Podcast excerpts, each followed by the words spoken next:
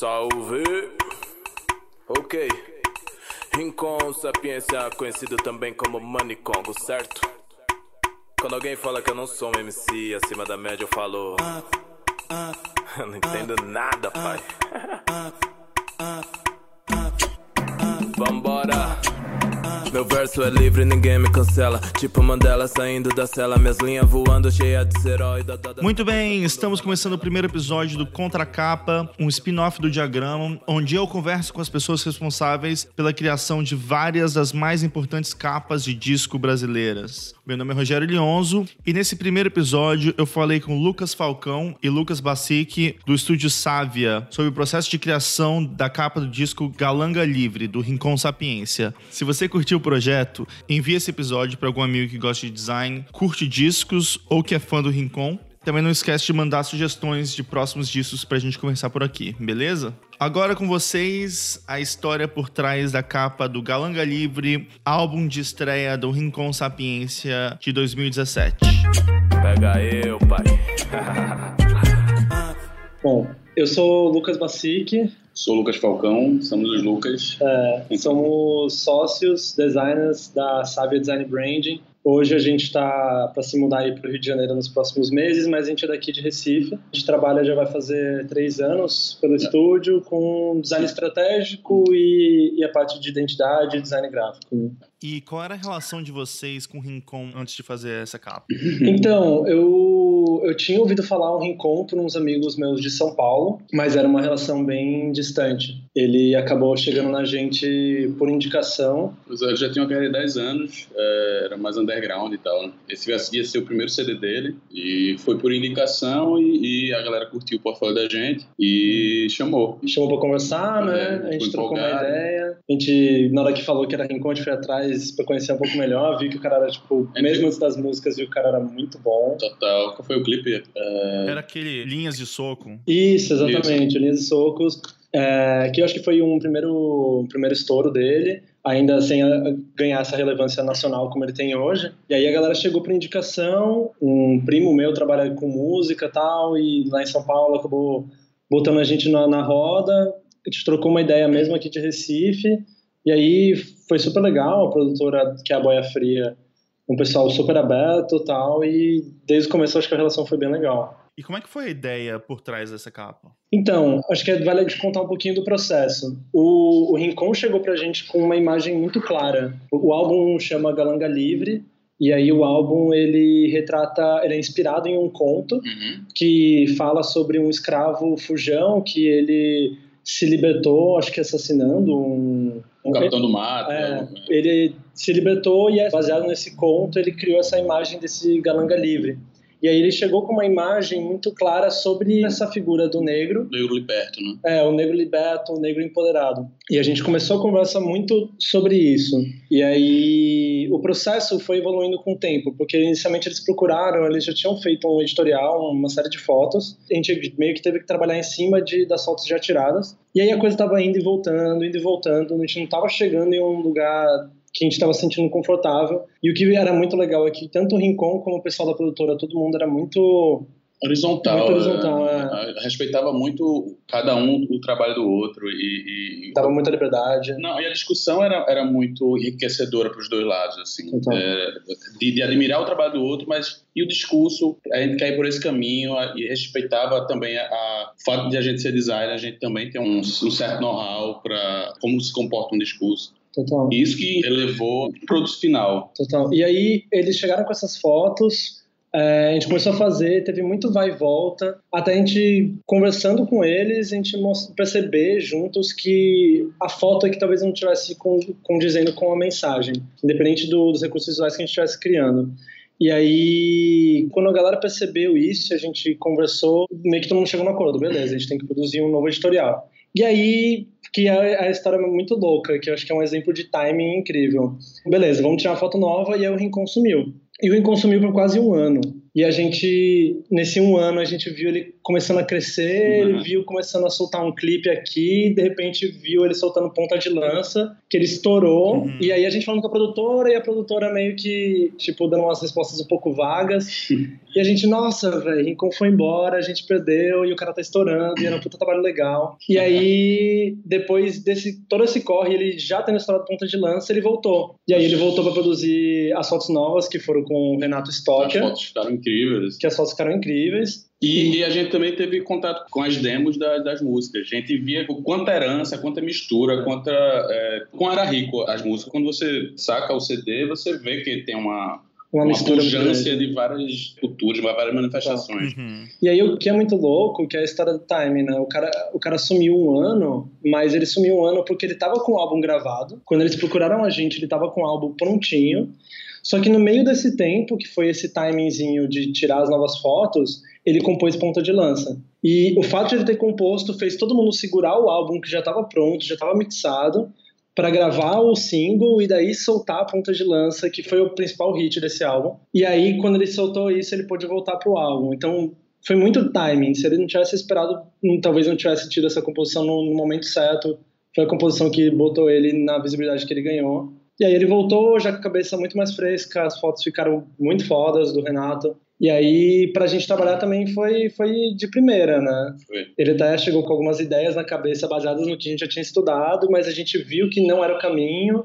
E acho que, acho que por fato de ser, ser horizontal, a gente se permitiu a propor um caminho totalmente diferente que ele tinha levantado. E o que, o que eu estava falando da, da, questão da mistura do, do, da música dele, a gente também queria trazer essa essência para a capa final, assim. Como é que a gente vai trazer essa herança, como é que vai trazer essa mistura?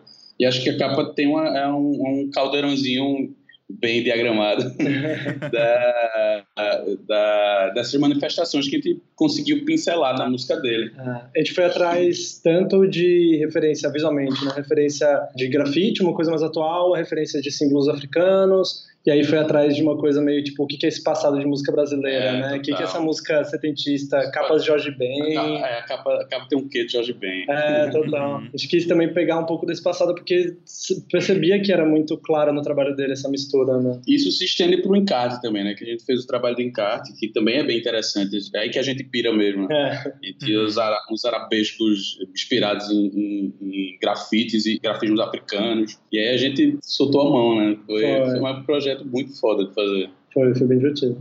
Pô, que legal isso. Essa parte das fotos também, vocês tiveram alguma influência nas fotos? Que vocês estavam falando nessa questão de terem conseguido enxergar que as fotos antigas não estavam funcionando, né? Como é que foi esse processo da foto, assim? O que, o que foi muito legal que é nos detalhes, né? Acho que as simbologias são construídas nos detalhes. A foto antiga, a gente começou a perceber que o problema estava não na pose, não na foto, mas na roupa em si. É. É, ele estava usando, na época, a foto que a gente estava usando, ele estava usando um chapéu de palha.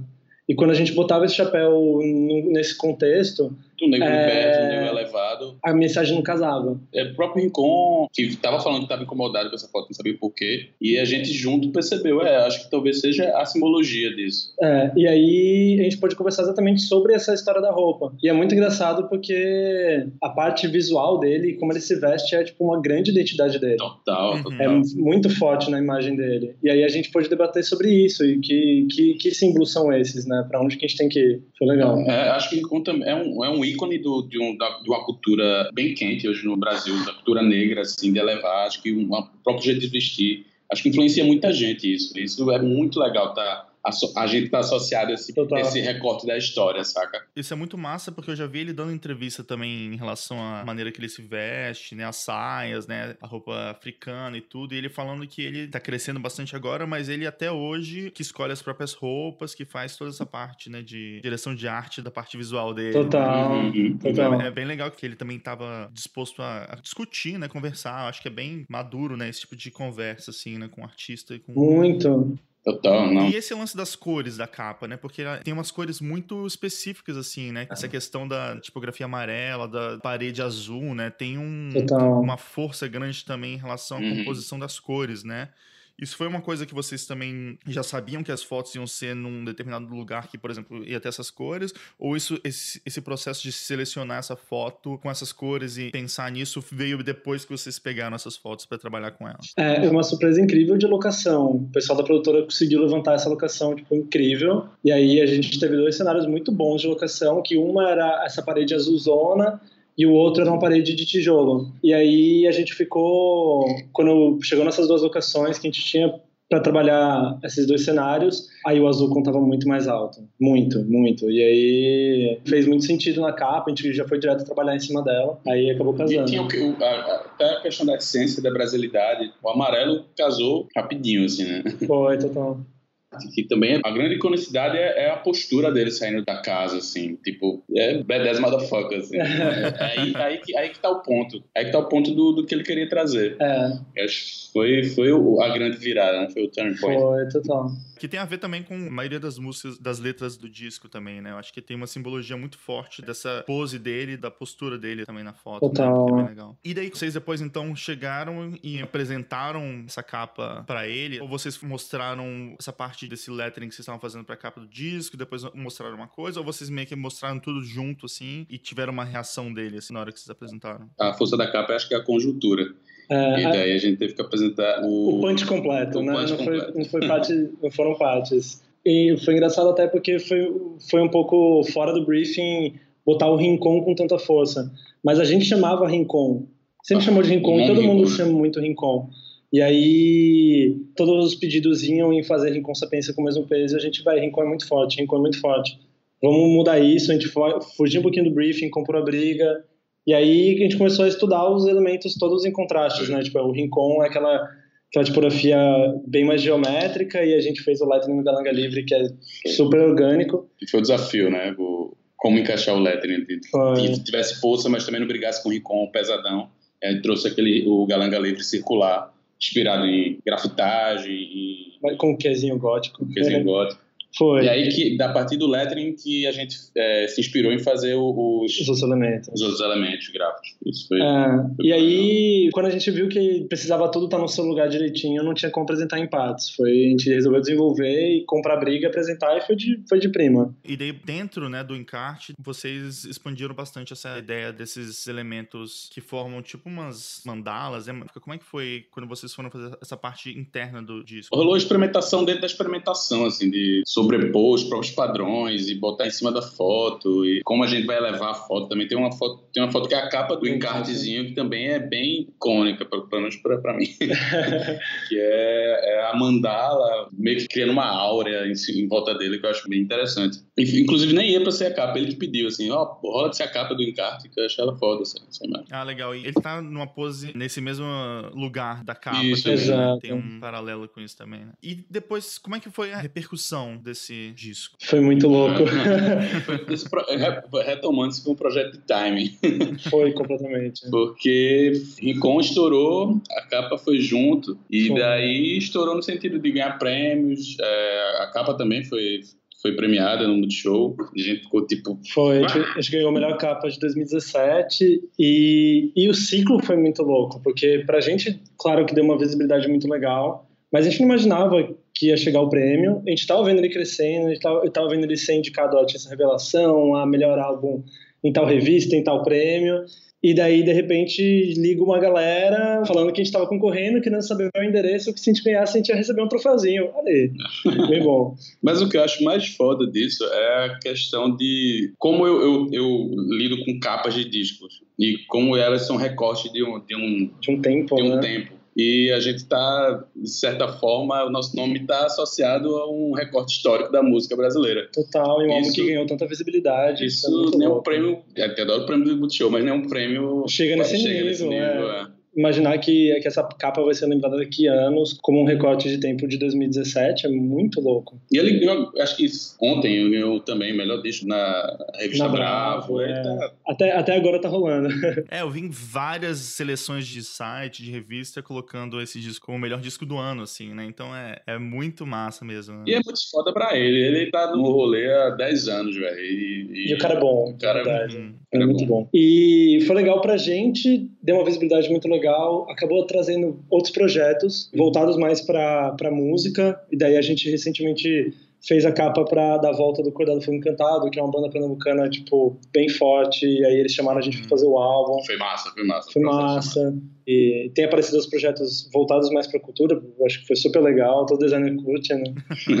e rolou, e foi um ciclo também muito legal, porque, sei lá, seis meses depois, a gente foi indicado pelo Multishow e ele veio fazer show aqui em Recife, no Coquetel Molotov, que é pô, um dos melhores festivais do Brasil. E a gente foi, encontrou com ele lá, tipo, dias antes de sair o resultado da premiação.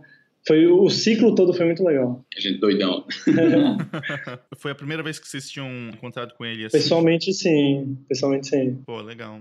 E para finalizar, para vocês, qual a importância da capa de um disco? Eu acho que é muito essa história do recorte do tempo. Hoje, pra gente, é muito isso. Tipo, pelo menos por mim, é, se vê como... ver o seu trabalho marcando uma geração, culturalmente falando, e que, pô, que influencia em vários âmbitos, sociais, nas artes, na expressão, na moda. Você vê que o teu trabalho, de alguma forma, tá ali no meio e tá criando essa influência, é muito legal. E se virar vinil, melhor ainda.